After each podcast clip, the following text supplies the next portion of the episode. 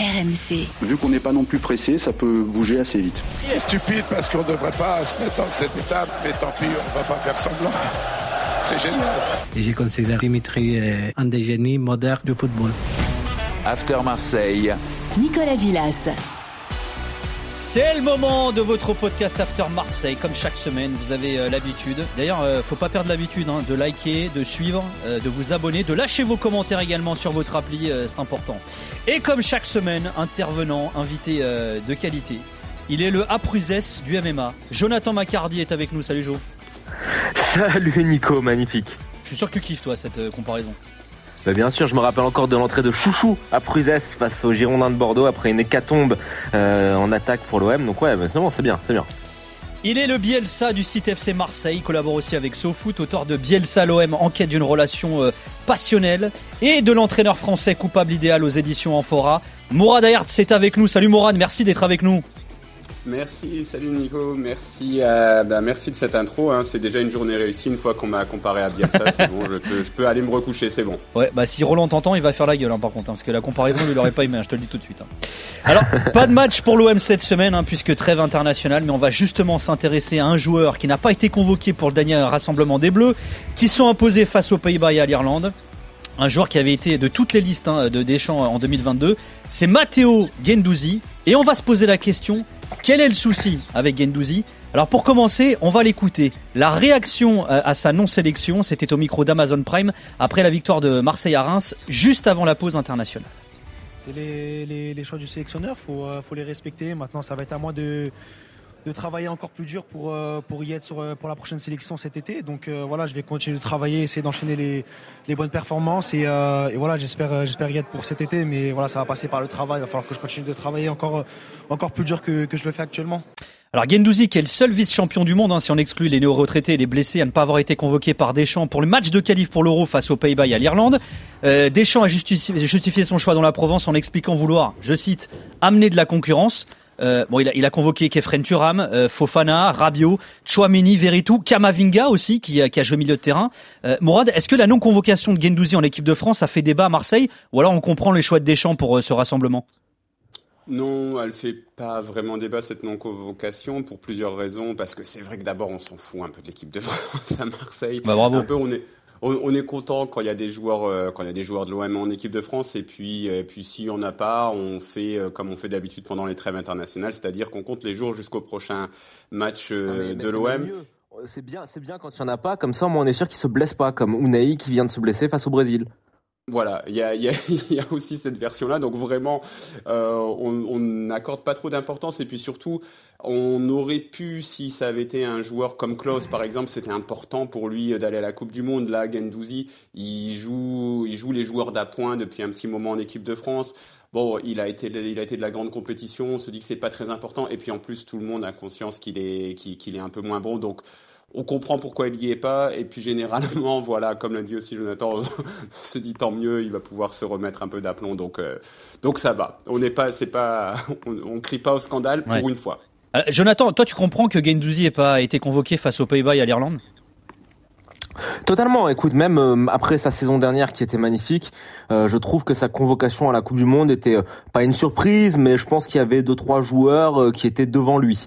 Donc euh, au final, moi, euh, quand on voit ses performances qui sont cette saison nettement en chute en termes d'activité, en termes de d'être décisive et simplement en termes d'impact sur le jeu, c'est logique qu'il n'y soit pas. Si tu me poses la même question par exemple pour un Valentin Rongier, j'ai beaucoup plus de mal à comprendre. Mais là sur Gendouzi, c'est juste la, la suite logique suite à sa baisse de régime. Est-ce que vous craignez que finalement son avenir en bleu euh, se complique euh, à l'avenir à Matteo Gendouzi? Parce qu'il était quand même de toutes les convocations de Deschamps là, en 2022, dont la Coupe du Monde justement. Mourad Bah, bah, il va falloir euh, qu'il, comme on l'a déjà dit, son niveau est un peu en baisse quand même ces derniers temps. Il va falloir qu'il garde un niveau très élevé parce que, euh, bah, parce que le niveau en équipe de France est très élevé. Il y a même, euh, il y a, il des mecs comme, euh, comme Bouba Camara par exemple, pour citer un ancien Marseillais qui, qui a quand même été euh, très bon sur quelques mois en Angleterre. Donc s'il est quand même en Angleterre, donc il faut être à ce niveau-là. Il y a même Valentin Rongier que Jonathan a cité qui est aussi très bon. Donc il, il faut se mettre à ce niveau-là. En effet, il- on sait aussi que Deschamps apporte beaucoup d'importance à la vie de groupe. Gendouzi était dans la vie de groupe. Là, bah, on l'a pas estimé essentiel à la vie de groupe. Il y a des mecs en équipe de France qui survivent euh, bah, parce qu'ils sont essentiels à la vie de groupe, comme par exemple Alphonse Areola. Gendouzi, c'est pas, pas le cas. Donc voilà, il va falloir qu'il soit qu'il fasse un gros transfert ou même un transfert qui en tout cas le remette à un certain niveau ou alors qu'il redevienne très très bon avec les avec l'OM mais euh, oui pour rester en équipe de France il va falloir qu'il change qu'il réélève son niveau. Joe est-ce que euh, a du souci à se faire pour son avenir en bleu Gendouzi? Bah, il suffit de regarder un petit peu euh, la qualité des joueurs qui jouent à son poste, qui a un réservoir au milieu de terrain qui est quand même assez profond. Après, si je suis lui vraiment en prenant tous les tous les, critères en compte, le fait du vécu en bleu, etc., je peux quand même être un petit peu énervé quand je vois que par exemple un Kefren Turam est dans la liste. Turam qui a jamais joué au niveau européen, etc., qui est bon à Nice, mais ça reste que Nice. Effectivement, il y a de quoi se poser des questions. Après, il est encore jeune, euh, le sélectionneur le connaît. Je pense qu'il est en train de développer, alors avec quelques quelques problèmes, hein, que ça c'est pas linéaire, mais il est en train de développer une certaine polyvalence. Donc je pense qu'il a quand même le profil qui plaît à Didier Deschamps, qui serait capable de le mettre, je te dis ça au pif, mais tu vois, dans un 4-2-3-1 sur un côté pour jouer le rôle à la Matuidi ou à la euh, ou à la Sissoko. Mais euh, non, des, des, soucis non, c'est juste que là, à l'instant T, euh, il n'y est pas, il ne mérite pas d'y être, et c'est comme ça. Alors justement, on va s'arrêter à l'instant T sur le temps de jeu de Gendouzi euh, cette saison à l'OM. Alors il y a clairement une baisse de régime par rapport à la saison dernière. En 2021-2022, c'était le deuxième joueur en termes de minutes jouées derrière Saliba et même le premier en nombre d'apparitions. Il avait disputé 56 rencontres euh, la saison dernière. Cette saison avec Tudor, bah, il est clairement en chute. Huitième joueur en nombre de minutes jouées. Contre Rennes, il est sorti à la pause. Contre Strasbourg, il a participé aux dix dernières minutes. Comment vous expliquez, vous, euh, ce coup de mou, même si on va rentrer dans le détail, Mourad? Ben parce que le, le, coach a changé et qu'il a un style de jeu différent. Euh, Matteo Gendouzi, ils se font moins euh, naturellement dans le style de jeu de Tudor, mais attention, il reste quand même très important. On parle quand même donc euh, du huitième mec euh, au niveau du, du, temps de jeu. Il a surtout un, une baisse un petit peu depuis depuis la trêve et, et même plus qu'au niveau du temps de jeu depuis la trêve post Coupe du Monde. Il a une baisse au, bah, sur son niveau footballistique. Jonathan dit tout à l'heure, il est moins influent sur les rencontres c'est ça en fait. On sent que euh, Matteo Gendouzi, avant, on sentait son empreinte sur les rencontres. Maintenant, on ne les sent plus et on la sent plus cette empreinte. Et c'est ça surtout qui a, c'est ça qui a changé. Il faut qu'il arrive à retrouver sa place. Il faut qu'il arrive à se remettre. Il, euh, il rate très peu de matchs aussi. Peut-être qu'il est un peu émoussé physiquement, je sais pas. Mais dans tous les cas, oui, c'est le changement de coach qui fait qu'il est moins à sa place. Il a besoin de retrouver une place où il réussit à marquer des, les matchs de son empreinte en fait. Joe, est-ce que c'est physique selon toi, comme le dit Mourad Il y a certains joueurs qui accusent le coup après le mondial, hein, notamment. Je pense qu'il y a, ça joue aussi un petit peu parce qu'on le voit notamment. J'ai regardé ces, ces, stats en termes de course à haute intensité qui sont moins importantes que la saison dernière. Mais pour moi, il y a deux facteurs prépondérants qui sont simplement tactiques. C'est euh, l'émergence du binôme euh, Rongier-Vertou euh, qui euh, fait le travail, qui a une belle complémentarité, qui se connaît, qui se trouve bien et qui apporte de l'équilibre dans l'équipe. Et donc du coup, le fait que lui soit aligné plus haut sur le, le terrain, ça ne correspond pas forcément à un poste où il peut exprimer au mieux ses qualités. Donc voilà, Tudor l'utilise là où il en a besoin. Au mercato euh, d'hiver, il y a un joueur comme Malinowski qui est arrivé, qui a tout de suite été intégré dans le 11 de départ. Donc forcément, ça fait plus de concurrence. Donc euh, voilà, c'est euh, au milieu de terrain, c'est bouché parce que Rongier vert tout ça marche. Et un peu plus haut, l'autre poste où il joue, eh ben il y a des joueurs qui font le travail. Donc tout ça fait qu'il joue un petit peu moins. Cette saison, Matteo Gendouzi a découvert un nouvel entraîneur. Igor Tudor et son milieu de terrain tentent de s'apprivoiser. Voilà comment Gendouzi décrivait ses rapports avec son entraîneur. C'était en septembre dernier. C'est euh, voilà, j'ai une très bonne une très bonne relation avec lui. On, on essaie de, de, beaucoup communiquer. Comme je l'ai dit, euh, c'est un nouveau système. Euh, voilà, j'ai euh, j'ai aussi joué un, peu, un poste un peu différent sur certains matchs. Donc j'essaie beaucoup d'apprendre. Il me parle beaucoup au quotidien. Donc voilà, j'ai j'ai commencé déjà beaucoup progresser. Je suis mieux sur sur ces derniers matchs et voilà, il me fait il me fait beaucoup confiance. C'est vrai depuis le le début de saison. Donc j'essaie de de lui rendre l'appareil au maximum au maximum sur le sur le terrain. Alors ça, c'était en septembre. Depuis, il y a eu du changement à l'OM. Malinowski et Unai sont arrivés. Ils ont un profil plus offensif que celui de Gendouzi, plus adapté au poste qu'il occupait euh, sous Tudor. Entre-temps, tu le disais, Joe, Veretout et Rongier sont installés au milieu de terrain. Et alors la Provence, il y a quelques jours, s'est arrêté euh, sur cette période de moins bien de Matteo Gendouzi avec l'OM. Le quotidien révèle que Gendouzi n'est pas satisfait de son positionnement. Son entourage s'est exprimé ces derniers jours dans la presse. Il aimerait simplement euh, jouer la plupart du temps à son poste comme la promesse lui a été faite. Un poste où il a ses habitudes, ses réflexes, ses automatismes automatisme et où il a su se montrer performant. Hein, je cite cette déclaration. Euh, Mourad, on dirait qu'il y a de l'eau dans le gaz entre Tudor et Gendouzi. On, on se souvient notamment de ce qui euh, avait été écrit l'été dernier, en août dernier. Ça avait été tendu déjà entre Gendouzi et Tudor. Hein. Ouais, S'il veut partir de l'OM, écoute, c'est peut-être une bonne solution parce que si on va au clash avec euh, avec Tudor, la direction actuelle a prouvé qu'elle euh, qu'elle se rangerait du côté de, de son entraîneur.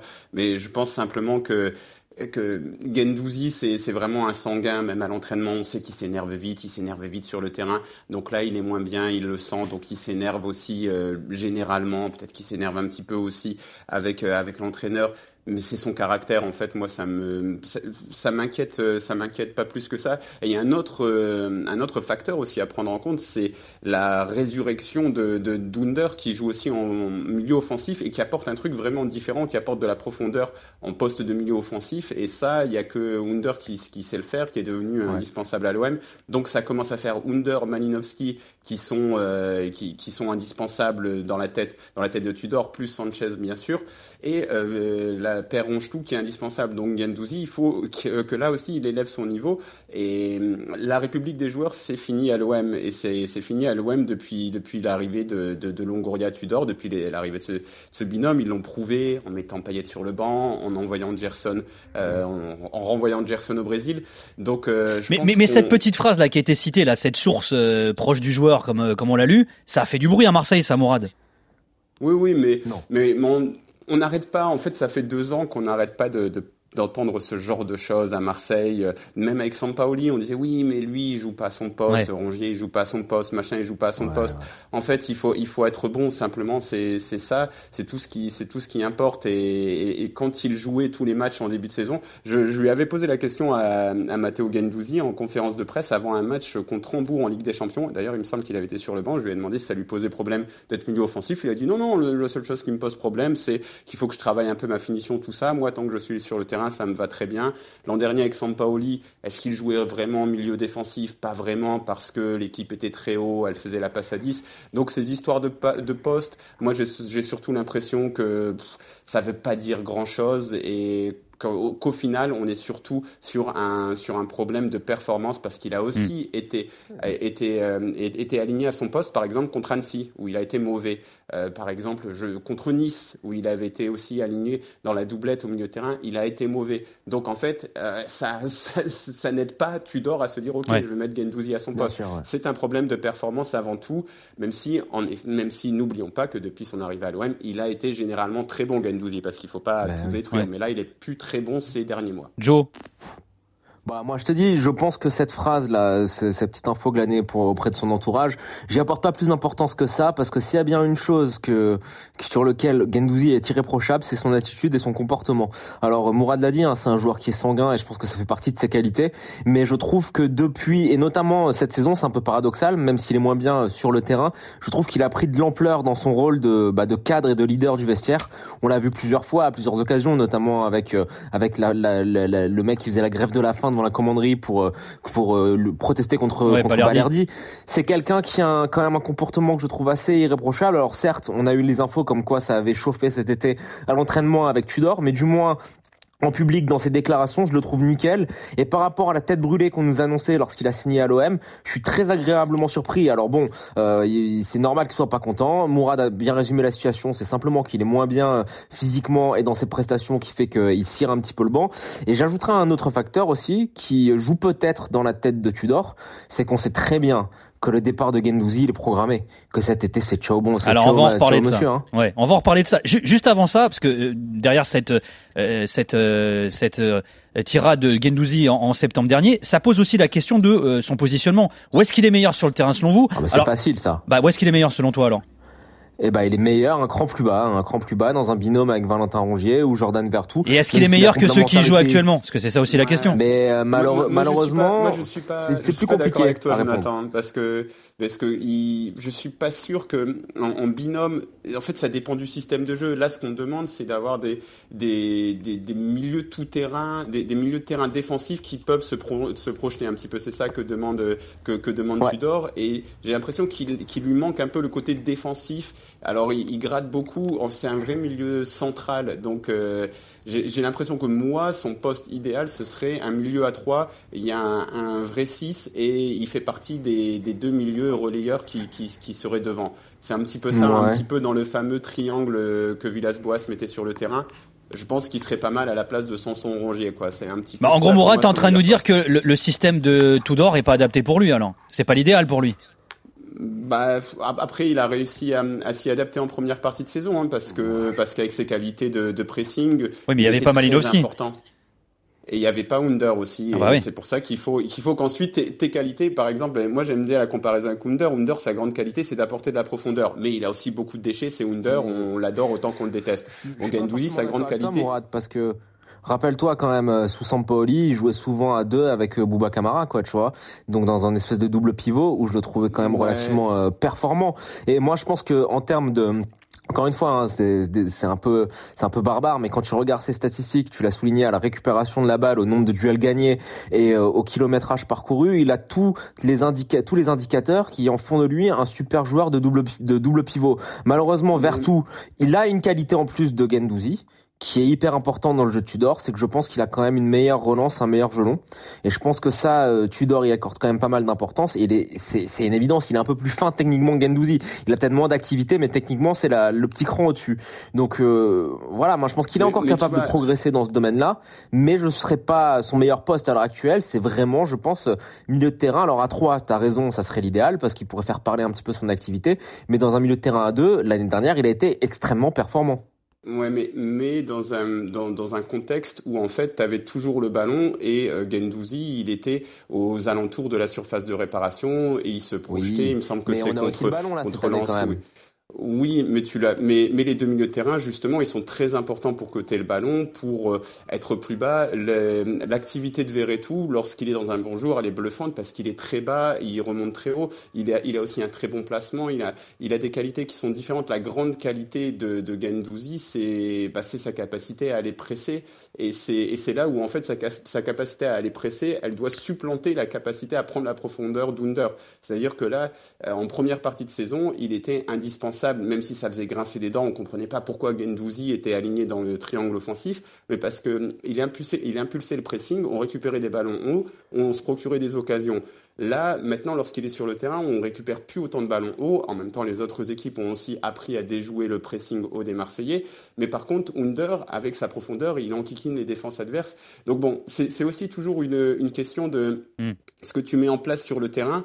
Et, et avec Sampaoli, il avait, il avait le, c'était parfait quoi pour euh, pour un mec comme Gendouzi de s'imposer, qui est qui a qui, est un profil un peu hybride, un peu de, milieu voilà central, qui est difficile à, définir. C'était parfait pour lui. Là, c'est un peu plus difficile quoi cette. Alors, tu, faisais allusion tout à l'heure également, euh, Jonathan. Il y a le joueur, il y a aussi euh, le mec, le leader de vestiaire finalement. On l'a vu défendre Balerdi récemment face aux, critiques de certains supporters de l'OM. On l'a vu, on l'a vu aussi très proche d'Arit euh, qui, qui, est blessé. Kolasinac l'a défendu face aux critiques il y a quelques jours également. Il a l'air quand même apprécié par le vestiaire, Mourad Matteo Gendouzi. Oui, oui, bah une, une fois que, que une fois qu'il est dans une équipe qui tourne bien et que tu sais qu'il va se plaindre tout le temps et que ça va être une véritable teigne à l'entraînement, etc. Ça passe. Et, pour le moment, les OM dans lesquels il a été, autant celui de Sampaoli que de Tudor, sont des équipes qui tournent bien, donc il est très apprécié. Et puis c'est quelqu'un aussi qui, qui aime prendre la pression. On le voit tous les matchs à l'extérieur. C'est le premier joueur de champ à sortir comme ça. Il se prend toute la bordée de sifflets des, des, des supporters adverses. Il encaisse ça. Donc oui, c'est un c'est un, personnage, c'est un personnage qui, qui, qui jusqu'ici à Marseille s'est très bien comporté et a plutôt fait l'unanimité autour de lui. Tu as employé le mot leader tout à l'heure, Jonathan, pour euh, caractériser, pour qualifier Matteo Gendouzi. C'est vraiment un leader selon toi de, de OM ah bah c'est lui qui impulse un certain caractère, une dynamique et une envie à cette équipe-là. Hein. Et c'est pas juste cette saison, ça a commencé dès son arrivée la saison dernière. Donc euh, je pense que c'est un des éléments essentiels qui fait que Marseille depuis deux ans, c'est une équipe qui est conquérante, qui va de l'avant et qui est agressive. Donc euh, même quand il est moins bien sur le terrain, il a ces qualités-là qui sont quand même très très fortes et, et très visibles sur le terrain. Et puis à l'avenir de Matteo Gendouzi, hein, lors du mercato d'hiver, des rumeurs faisaient état hein. d'un possible départ de Matteo Gendouzi pour Aston Villa. Voilà comment Pablo Longoria avait réagi. L'unique vérité aujourd'hui, c'est qu'il n'y a pas de conversation entre clubs.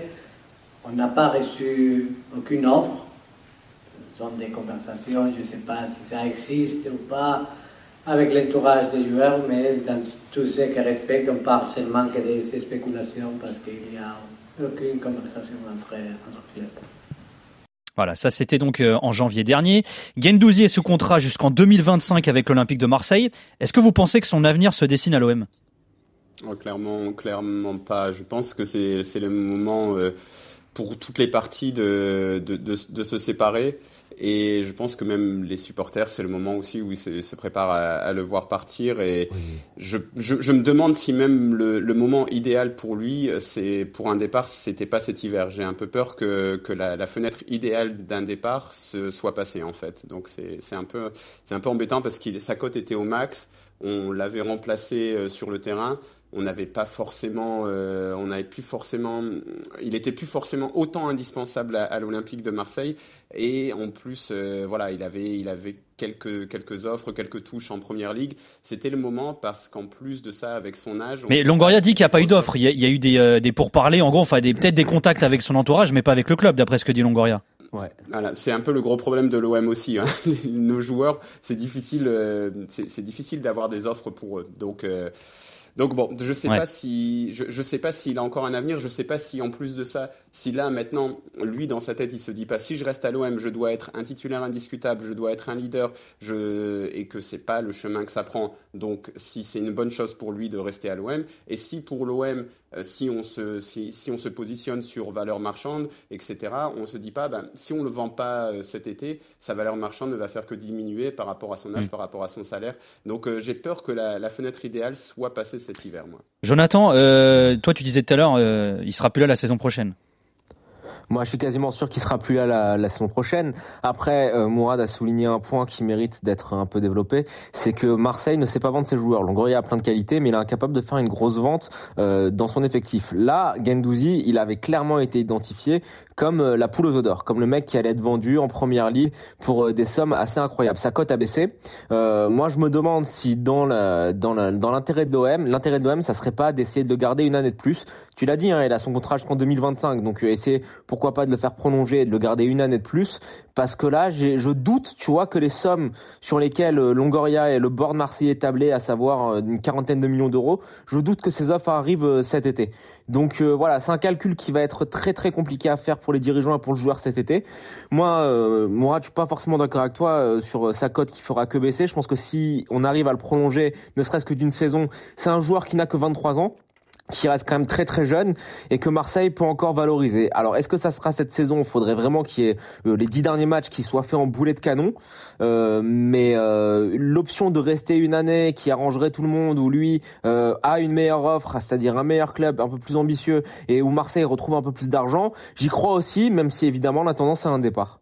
Mais attention, parce qu'il faut toujours, parce que tu parles de prolongation, mais qui dit prolongation dit augmentation salariale. Qui dit augmentation salariale dit euh, bah, beaucoup de clubs qui vont être découragés à venir faire des propositions. Il a sans combien, oublier, Mourad, Gendouzi euh, 200. Je crois qu'il est, de, qu'il est déjà au-dessus des 200 000. Il est, enfin, j'ai pas ça de, de, devant moi, mais euh, il me semble qu'il est, qu'il a déjà un salaire plutôt, plutôt confortable, bien au-delà des 200 000. Et il a en plus de ça déjà eu un semi-échec à Arsenal. Donc ouais, ça fait, mais... ça, ça fait beaucoup, ça fait beaucoup je pense qu'il faut se poser et... une question, une question simple, c'est de se dire juste que, que Matteo Gandouzi a 23 ans, qu'il est international, qu'il a une marge de progrès qui est quand même assez importante, et surtout de par son attitude et son caractère et son, qu a son vraiment éthique une de marge travail, de c'est typiquement, encore? C'est typiquement le genre de joueur qui peut passer un palier en plus. J'y crois vraiment. Ouais.